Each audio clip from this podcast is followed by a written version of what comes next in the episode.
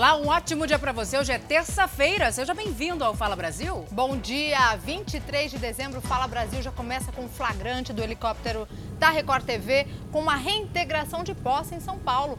Olha aí, o comandante Juan Hamilton tem todos os detalhes. Comandante, bom dia para você. Conta pra gente onde é que está acontecendo essa reintegração nesse momento, 8 horas e 29 minutos. Fabiana, Salso, bom dia a vocês, bom dia a todos. Exatamente isso. A gente sobrevoa agora a rodovia Anhanguera, bem próximo à chegada já aqui a São Paulo, bem próximo ao Rodoanel. Há um terreno ao lado da rodovia e neste momento policiais militares, homens da Guarda Civil Metropolitana e também homens da Prefeitura de São Paulo estão trabalhando numa reintegração de posse que, segundo as informações iniciais, segundo a própria Prefeitura, seria uma área de alto risco para os moradores dessa região. Para vocês terem uma ideia, olha só o número de viaturas que foram enviadas até o local, isso porque mais de 100 famílias estão ainda no local, não saíram e devido ao grande número de chuvas, volume é, intenso de chuvas nessa época do verão, a prefeitura fez um levantamento da área e achou que tinha que realmente remover essas pessoas daqui. Para vocês terem uma ideia, até uma casa aqui está parcialmente ali destruída por conta dos desmoronamentos que acontecem frequentemente frequentemente nessa área e por isso essa remoção dessas 100 famílias que infelizmente ainda permanecem no local, mas há agora todo esse trabalho policial para a remoção dessas pessoas aqui ao lado da rodovia Anhanguera. Fabiana, Salsi.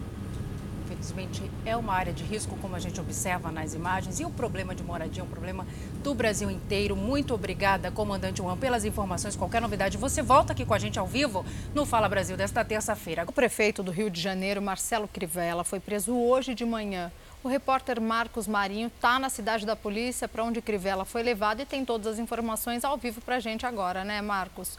Um bom dia para você. O prefeito foi preso na casa dele? Exatamente. Bom dia, bom dia a todos que acompanham o Fala Brasil. O prefeito Marcelo Crivella foi preso em casa, na Barra da Tijuca, zona oeste do Rio, e trazido aqui para a cidade da polícia. Ele é suspeito de participação em um esquema de propina na Prefeitura do Rio e nega todas as acusações. Além do prefeito Marcelo Crivella, também foram presos o empresário Rafael Alves e o delegado Fernando Moraes. Marcelo Crivella, que está a nove dias do fim do mandato. O ex-senador Eduardo Lopes também também é alvo dessa operação, mas ele não foi preso, não foi encontrado. Eduardo Lopes herdou o posto de senador do prefeito Marcelo Crivella quando Marcelo Crivella deixou o Senado para assumir a prefeitura do Rio. Eduardo Lopes é ex-secretário do governador afastado Wilson Witzel. De acordo com os investigadores, o QG da propina, o suposto QG da propina, funcionava por meio do empresário Rafael Alves. De acordo com os investigadores, as empresas que queriam fechar contratos com a prefeitura teriam que dar cheques para o empresário Rafael Alves. O prefeito está aqui na cidade da polícia prestando depoimento há pouco mais de uma hora e assim que chegou disse que espera por justiça e que está sendo vítima de uma perseguição política. Salce. Tá certo, Marcos. Muito obrigada pelas informações. E a repórter Monique Bittencourt está no IML do Rio de Janeiro. Monique, bom dia para você. E os presos vão passar por exames antes de seguirem para o presídio, certo?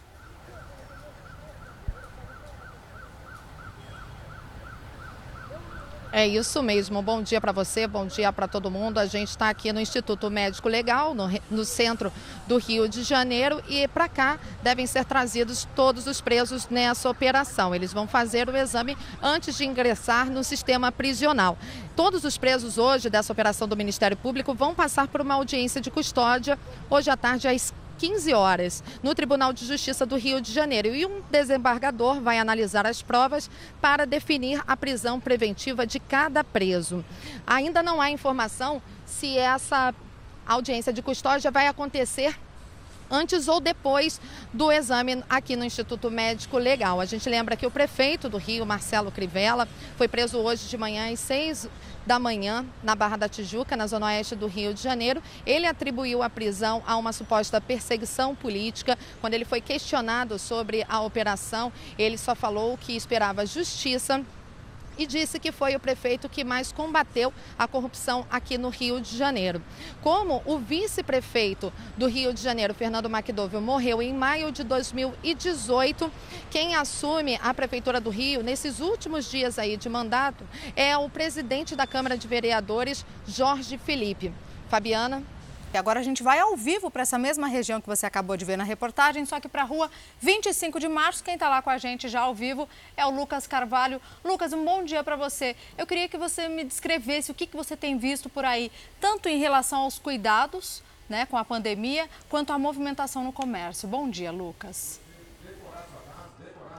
Vamos lá então, um ótimo dia para você também, para quem acompanha o Fala Brasil. Olha, a gente vê bastante gente sem máscara ainda, a gente consegue fazer esse tipo de flagrante e algumas pessoas também com a máscara no queixo. Até um detalhe que eu vou contar para vocês, agora há pouco dois rapazes viram a gente com a câmera posicionada e aí que eles foram pegar a máscara da, da, do bolso para poder colocar. Mas olha, a movimentação já é intensa, viu? E a tendência, a expectativa é de que essa movimentação cresça ainda mais nesses dias que antecedem o Natal você vai observando que a gente está no meio aqui da rua 25 de março. Por quê? Porque nesse período, nesse momento, fim de ano, festas chegando, as pessoas fazendo as compras, é, a Prefeitura de São Paulo fez um esquema diferente. Fechou a 25 de março e as ruas que dão acesso, especialmente para que as pessoas possam andar, para que as pessoas possam fazer as compras. Eu vou pedir para o Zé Paulo mostrar, inclusive, olha, a barreira que foi criada, que foi montada ali na frente, olha, com os fiscais da Prefeitura de São Paulo, apenas veículos de carga podem ter acesso à, à rua 25 de março e às ruas, na verdade, que dão acesso a 25 de março para poder fazer carga e descarga. Do mais, a 25 de março está tomada por gente, por pessoas que estão fazendo compras, muita gente com as sacolas, muitos comerciantes, muitos ambulantes também fazendo o comércio, como a gente vai observando, e a tendência é de que somente ainda mais, né, Salsi? E atenção, São Paulo pode apertar as medidas de contenção contra o coronavírus após o aumento de mortes no estado. Olá, muito bom dia. Novas medidas restritivas devem ser adotadas em São Paulo. O aumento de 54% de casos confirmados de coronavírus no último mês e o aumento de 34% de mortes em todo o estado acenderam um alerta para São Paulo. O governo deve fazer uma reunião hoje à tarde e novos passos podem ser anunciados ainda hoje. A qualquer momento eu volto de São Paulo com outras informações aqui no Fala Brasil. Agora a gente vai ao vivo para Natal conversar com a Roberta Trindade, que vai contar para a gente como é que está o movimento por lá. Que cenário lindo, hein, Roberta? Para uma terça-feira. Fala para a gente, vai ter reforço na segurança por aí para evitar aglomeração? Bom dia para você. Oi, bom dia também. Já tem, viu, reforço da Guarda Municipal, pelo menos 40 homens a mais estão trabalhando nas praias aqui de Natal. Os banhistas, eles podem aproveitar as praias sim, inclusive as barracas. Só que tem que manter o distanciamento social, precisa utilizar máscara, ter gel também e até aferir a temperatura para quem decidir ficar na barraquinha. Já bares e restaurantes podem receber mais de 50 pessoas, só que não pode realizar evento. É o seguinte, mostrar aqui a praia para vocês, olha que praia linda. A gente está em Ponta Negra, na zona sul da capital. Salsi, é com você. Que delícia, que cenário lindo, dá até para aliviar um pouquinho o estresse na manhã dessa terça-feira. Obrigada, minha querida, pelas informações. Agora a gente vai até Vitória, no Espírito Santo, com a Suelen Araújo. Suelen, bom dia para você. Você também está bem? Está na praia? E aí, pouca movimentação dos banhistas na manhã de hoje. Um bom dia para você. Bom dia para você, bom dia a todos. A movimentação ainda é tímida, bem diferente do final de semana, quando essa praia aqui, que é a Curva da Jurema, na capital Vitória, ficou lotada. Por enquanto, não há nenhum tipo de restrição por parte do governo, apenas há orientações, como, por exemplo, distanciamento mínimo e uso de máscara para quem ficar na areia. Atividade no mar é liberada em todo o estado do Espírito Santo desde o início da pandemia. Mais de 230 mil pessoas já foram vítimas da Covid-19 e, infelizmente, quase 5 mil pessoas tiveram a forma mais grave da doença e acabaram perdendo a vida. Com a chegada do verão, o governo já disse que há a possibilidade de colocar algumas regras para as pessoas que frequentam as praias de toda a região metropolitana. No entanto, isso ainda não foi divulgado e, por enquanto, todo mundo que vem à praia, seja para aproveitar ou para participar de algum tipo de atividade, usa ali as orientações. Eu volto com você aí no estúdio, Fabiana. Obrigada, Suelen, pelas suas informações. Continua internada no CTI a mãe do craque Ronaldinho Gaúcho. Alexandre Gamon traz as atualizações para a gente sobre esse assunto. Gamon, bom dia para você. Qual o estado de saúde dela agora, hein? Bom dia, Salsi, Fabi, amigos do Fala Brasil. Situação delicada, a dona Migueleira, de 71 anos, está com a saúde debilitada. Segundo o boletim médico, ela continua no centro de tratamento intensivo e respira com muita dificuldade. O ex-jogador de futebol postou nas redes sociais pedindo orações para a mãe. A família se reuniu em setembro para comemorar o aniversário da dona Miguelina aqui no Rio Grande do Sul. O jogador que também já teve coronavírus acompanha o estado da mãe em casa e a gente fica na torcida para a recuperação da dona Miguelina, Salsi. Tá certo, Gamon. Obrigada, Obrigada pelas informações. A gente fica na torcida pela recuperação dela. Sempre muito querida, né? Vamos então para Goiás agora, porque tem uma história bem curiosa por lá. Uma advogada adepta da alimentação vegana ganhou liberdade provisória porque passou mal na prisão. Não é isso, Manuela Queiroz? Conta aqui pra gente. Um bom dia para você. Vamos combinar que na cadeia fica difícil manter esse tipo de alimentação, né? O que essa advogada vinha comendo que está todo mundo aqui curioso para saber? Bom dia, Fabiana. Salso, bom dia a todos. Segundo a defesa, apenas cenoura e quiabo e por isso passou mal. Por conta da alegada má alimentação, a advogada foi liberada da cadeia. Os veganamos não consomem alimentos de origem animal. No pedido de liberdade, a defesa argumentou que o governo não teria condições de fornecer os alimentos adequados. A Diretoria-Geral de Administração Penitenciária informou que oferece três refeições diárias para os presos e estabelece dietas especiais em alguns casos, incluindo diabéticos e pessoas com problema no aparelho digestivo. A juíza que determinou a liberdade provisória observou que a advogada necessita, entre outros alimentos, de frutas, verduras e leite integral. Todos nós, né? Fabiana, é com você. E olha, gente, atenção, a Receita Federal abre daqui a pouco, às 10 horas da manhã, a consulta ao lote residual do imposto de renda do mês de dezembro. O lote é referente a contribuintes que caíram na malha fina, mas conseguiram regularizar a situação. O dinheiro será depositado para mais de 202 mil pessoas, totalizando mais de 354 milhões de reais. Por falar em dinheiro extra, faltam poucos dias para trabalhadores que não aderiram ao saque emergencial manifestarem arrependimento. Até o próximo dia 31, será possível solicitar à Caixa o pagamento do benefício. Eu posso voltar a qualquer momento com mais informações aqui de Brasília para o Fala Brasil. Olha, uma cartilha de cuidados para as festas de fim de ano foi elaborada pela Prefeitura de Belo Horizonte. Maiara Folco, bom dia para você. Fala para gente qual é a principal orientação dessa cartilha, Maiara. Oi, Salsi, bom dia para você, um ótimo dia a todos. O principal cuidado mostrado pela cartilha é que as pessoas devem se reunir somente com quem mora na mesma casa. A cartilha, que se baseou em informações do Ministério da Saúde e também da Fiocruz, diz ainda que os riscos de contaminação pelo coronavírus nas celebrações de fim de ano ligaram um alerta no sistema de saúde. Belo Horizonte já está com 70 41% dos leitos de UTI usados por causa da Covid-19. Salsi. Obrigada, minha querida, pelas informações. A Câmara dos Deputados aprovou o projeto que torna obrigatório o sigilo de portadores de HIV. Guilherme Portanova, bom dia para você. Agora explica para a gente como essas restrições devem funcionar na prática. Muito bom dia, Salsi. Muito bom dia a todos que estão com o Fala Brasil.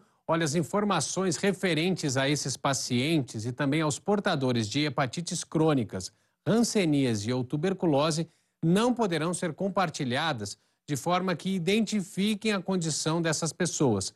A proibição vale para serviços de saúde, incluindo operadoras de planos, estabelecimentos de ensino e até processos judiciais.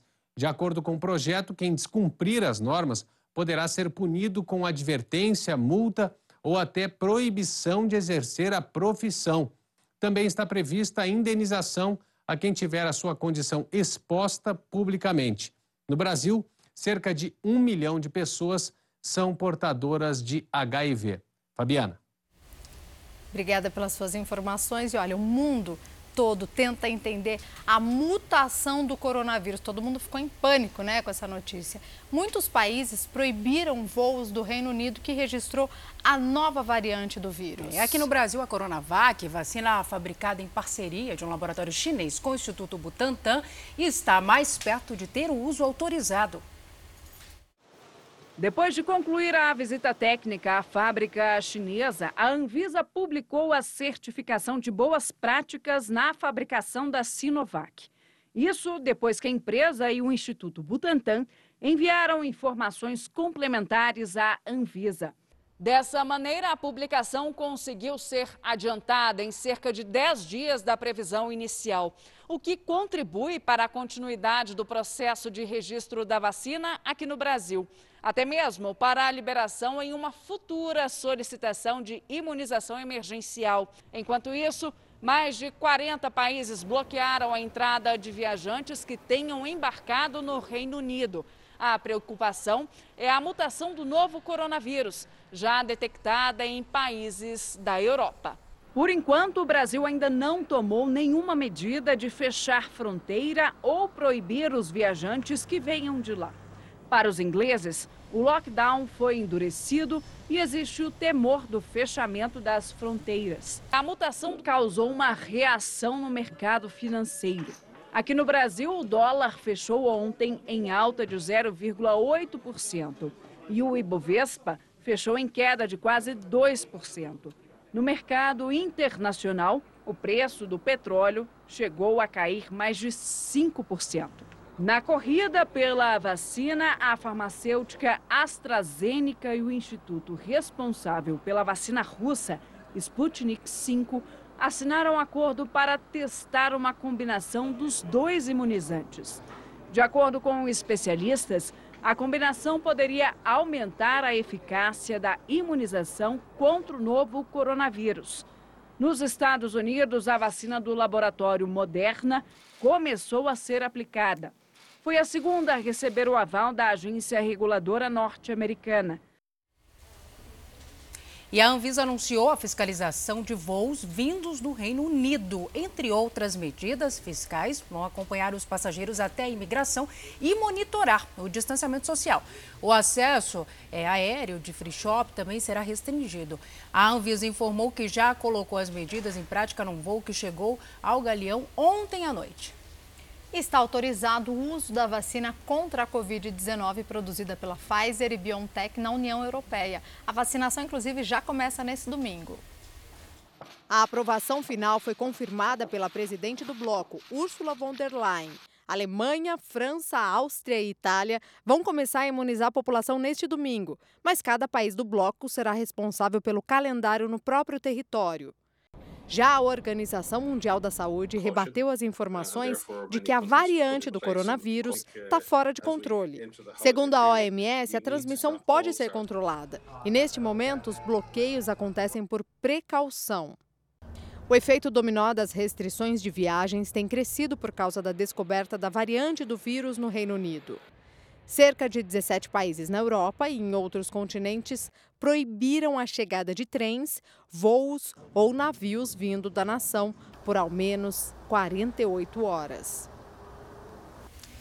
Em toda a Ásia, os hospitais enfrentam superlotação com a chegada da terceira onda da Covid-19 e quem apresenta outras doenças tem que passar por uma longa fila. A correspondente Silvia Kikuchi traz mais informações para a gente. Dos 27 mil leitos disponíveis para pacientes com a Covid-19, 10 mil estão ocupados. O Japão enfrenta agora a terceira onda da doença, com cerca de 2 mil casos diários. Em Tóquio, a lotação dos hospitais chega a 50%. Enquanto em algumas províncias, o alerta foi disparado com uma ocupação bem acima disso. Se os números continuarem subindo, o país teme um colapso no sistema hospitalar, dificultando o acesso a pacientes com outras enfermidades. Na vizinha Coreia do Sul, a situação é a mesma. A média de infecções na última semana passou de mil casos. Os números nunca foram tão altos desde o início da pandemia. Com falta de leitos e o aumento de pacientes em estado grave, o governo sul-coreano já fechou escolas e proibiu aglomerações de mais de cinco pessoas a partir de amanhã. E fala inclusive em restringir atividades sociais e profissionais. Tanto o Japão como a Coreia do Sul já foram referências mundiais no combate à pandemia. Com medidas voluntárias de distanciamento e uso de máscaras, nunca chegaram a decretar lockdown como outros países, mas agora se vem diante do avanço recorde de novos casos. Só ontem, o número de mortos por coronavírus na Coreia do Sul chegou a 24, enquanto no Japão foram 48. Para o país que vai sediar os Jogos Olímpicos em 2021, a corrida agora é contra o tempo. E atenção, o Banco de Salvador, na Bahia, ficou destruído depois da ação de criminosos. Isso aconteceu hoje de manhã. Na madrugada desta terça-feira, essa agência foi explodida no bairro de Castelo Branco, na região periférica da cidade. É a segunda vez em menos de 15 dias. A primeira ocorreu no dia 8 de dezembro. E um outro ataque já havia ocorrido aqui no mês de maio deste ano. Na semana passada, uma outra agência também foi explodida em outro bairro da cidade. A suspeita é que os bandidos sejam os mesmos, pois costumam agir de forma muito parecida. O vulcão Kilauea, considerado um dos mais ativos do mundo, estabilizou após entrar em uma erupção no Havaí. Os serviços meteorológicos dos Estados Unidos reduziram o alerta para laranja e pedem então que a população tome cuidado com as cinzas provocadas pela erupção. O vulcão entrou em atividade no domingo à noite. Momentos antes de começar a expelir lava, um terremoto de magnitude 4.4 foi registrado exatamente nessa região. Um homem foi preso suspeito de aplicar golpe em uma família de um jogador em Belo Horizonte. Maldade, né? Brincar com o sonho de uma família inteira. Ele ofereceu vaga em um time sub-20, mas em troca a família teria que pagar 12 mil reais.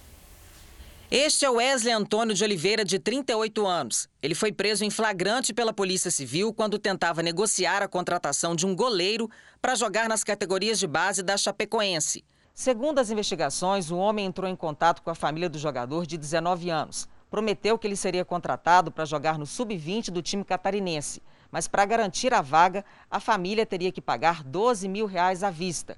Os pais do atleta chegaram a depositar quase a metade desse valor mas desconfiaram da insistência do suspeito em agilizar a transação. A família pesquisou na internet e descobriu que Wesley já tinha sido detido pelo crime de estelionato na cidade de Lavras, no sul de Minas Gerais, em 2013. Foi então que os pais do jogador fizeram contato com a polícia. Quando Wesley apareceu para buscar o restante do dinheiro, acabou detido. A esposa dele também foi presa. O casal foi trazido para a delegacia, que agora investiga o caso. O Vicente tem hiperatividade, além de déficit de atenção e intelectual. Tudo isso deixava o estudante ansioso, irritado. Ele também não conseguia concluir as tarefas diárias. Mas aí tudo mudou quando o Vicente passou a frequentar a Abades, associação que atende essas pessoas com vários tipos de deficiências e que hoje precisa muito do apoio para continuar esse trabalho. O Vicente sofre de transtorno do déficit de atenção com hiperatividade. Ele também tem um quadro de deficiência intelectual leve. A dona Valéria, mãe dele, conseguiu uma vaga para ele fazer o acompanhamento gratuito na ABADES, a Associação Brasileira de Assistência e Desenvolvimento Social, quando o filho tinha 15 anos. São poucas as instituições que abraçam essa situação. O ABADES é uma que nos acolheu com muito carinho, prestígio. Hoje, com 21 anos de idade, ele lembra que não era uma criança fácil. Eu era muito agitado. Além de eu agitado, eu não parava. Eu, quando eu era criança de bicicleta, Eu arrebentava a cara. A psicóloga que cuida do Vicente desde 2014 percebeu a necessidade de uma ajuda profissional. Não tinha foco para nada do que ele ia fazer, ele conseguia manter o foco, distraía facilmente. É, muita falta de concentração, muito problema de memória. Depois de seis anos recebendo os cuidados e terapias da Abades, ele parece outra pessoa. A evolução do meu filho nesses anos que aqui esteve foi muito grande. Tão grande que ele hoje trabalha no comércio da família. Abre a loja com a mãe logo cedo e gosta de atender os clientes. Além do trabalho no comércio da família, o Vicente cuida de uma horta comunitária que fica nos fundos de um posto de saúde perto de casa. Atividade que ele conhece muito bem porque faz curso de jardinagem na escola. Ele fala com orgulho sobre a horta. O que, que você planta lá? Alface, rúcula, tomate, manjericão, uva. Pensando em dar um futuro melhor para essas pessoas com necessidades especiais, a Abades está promovendo a campanha Abrace a Abades neste fim de ano. E a campanha vem para isso. Em primeiro lugar, mostrar o nosso trabalho, que nós somos sobreviventes. Eu costumo dizer isso. Nós somos sobreviventes e queremos continuar sobrevivendo. Né? E você pode ajudar a Bades, viu? É só você ligar, por exemplo, no 0500 508 0707, o número está aí na sua tela, para doar R$ reais. Tem o 0500 508 0720 para doar 20 reais. Ou então 0500 508 07 40, como tá aí, olha, para doar 40 reais. Ou você pode doar qualquer outro valor pelo site, que também está aparecendo aí na sua tela. Se preferir, aponte o celular para esse QR Code e você será direcionado para a doação. Ajude a Abades a construir uma sociedade mais inclusiva. Abrace essa causa, abrace a Abades. A vida pós-pandemia se tornou toda num, num touch, num toque, né? Na tela do celular. E as pessoas conseguem resolver a vida? Não à toa, né? Tudo ali pela venda na internet tudo explodiu pela, pela internet né, em 2020, Fabiana? É, foi isso. Olha essa ainda, nas encomendas para ceia de Natal não seria diferente, né? Ficou até mais fácil escolher ali o cardápio e comprar a ceia com tudo pronto, só com um clique.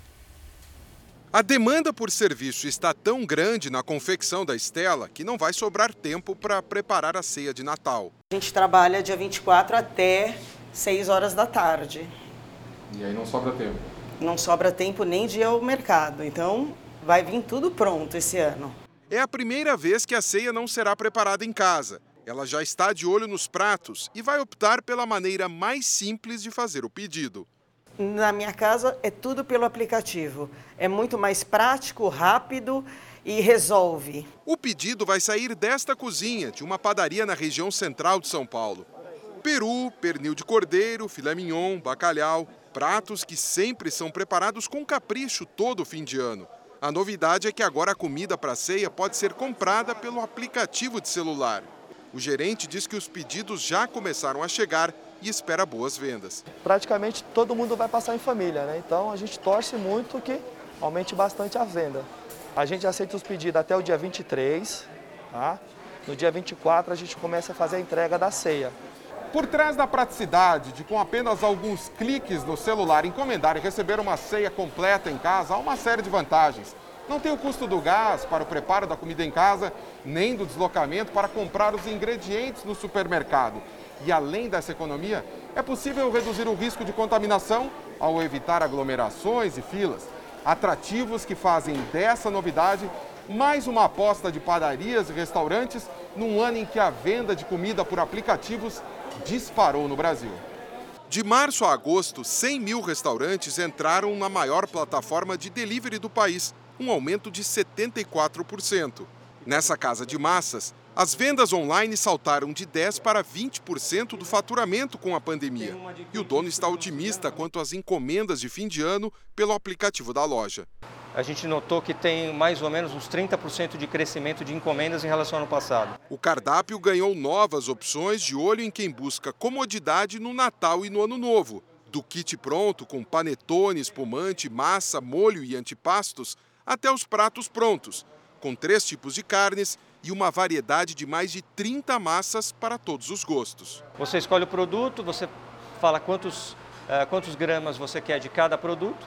A Rose e o marido optaram por uma massa com recheio de queijo para acompanhar a carne que vai fazer em casa. É só esquentar no micro-ondas, então é assim muito rápido, já que a gente vai fazer as outras coisas, esse é muito rápido, muito prático. Rápido e prático. Palavras que os brasileiros passaram a usar com mais frequência nos últimos meses. As encomendas para a ceia de Natal comprovam que elas vieram para ficar. Muito desse, desse movimento foi meio que forçado pela pandemia, mas eu acho que a gente não volta mais a, a, a fazer tudo sempre fora e buscar tudo. A gente vai encomendar sempre. É muito prático. É muito fácil também, né? E olha que presentão de Natal, o garçom de um restaurante na Carolina do Norte, nos Estados Unidos, teve uma sorte durante um turno extra que ele fez. Ele foi surpreendido por um desconhecido que deu uma gorjeta altíssima.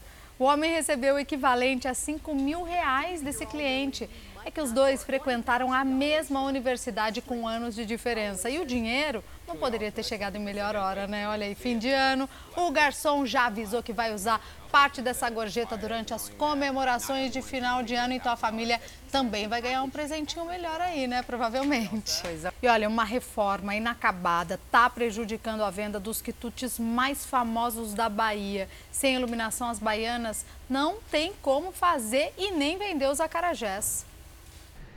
Mesmo com o dia claro, flagramos as lâmpadas acesas no calçadão de Amaralina, em Salvador. Este trecho da orla, onde fica o Largo das Baianas, passou por uma grande reforma. A obra foi inaugurada em agosto deste ano. Mas de lá para cá, as lâmpadas do quiosque só foram acesas na base do improviso, um problema que se arrasta há quatro meses. Algumas profissionais deixaram de vir ao local, já que não podem vender à noite. Das oito cadastradas, encontramos apenas três. E as poucas baianas que ainda insistem em trabalhar se viram obrigadas a reduzir a carga horária. Isso porque antes elas saíam daqui às nove e meia, dez da noite. E agora são seis e meia da tarde e elas já começaram a desmontar o tabuleiro. Só tem energia só no esporte e a gente está aqui sem saber o que é que vai fazer, né? Porque o horário que a gente tem de ganhar o dinheiro que o pessoal está saindo da firma. Quem passa pelo local lamenta que uma obra tão importante como esta tenha ficado incompleta e esteja prejudicando o comércio do quitute mais tradicional da Bahia. Elas têm que vender, né? No momento aí é o movimento, né? E não tem iluminação é complicado. Agora, uma ambulância de uma prefeitura de uma cidade do interior do Paraná foi usada de forma indevida o veículo foi flagrado sendo usado para fazer compras. De acordo com a Secretaria da cidade de Engenheiro Beltrão, esse veículo era usado por um servidor e o caso será apurado. Agora, gente, atenção, a notícia que acaba de chegar foi encontrado o último desaparecido na cidade de Presidente Getúlio, em Santa Catarina. Ao todo, então, são 21 mortos em razão da chuva que atingiu a região, né? Agora, os moradores da cidade tentam voltar à vida ao normal após essa tragédia que a gente está assistindo e que a gente tem noticiado aí há alguns dias, que foi causada pelas águas. Uma enxurrada atingiu a cidade. Um casal de imigrantes ilegais deixou o esconderijo, onde ficou por quase dois anos e meio nos Estados Unidos. Essa história é impressionante. Coisa de filme, os dois aguardavam uma autorização das autoridades para permanecer no país.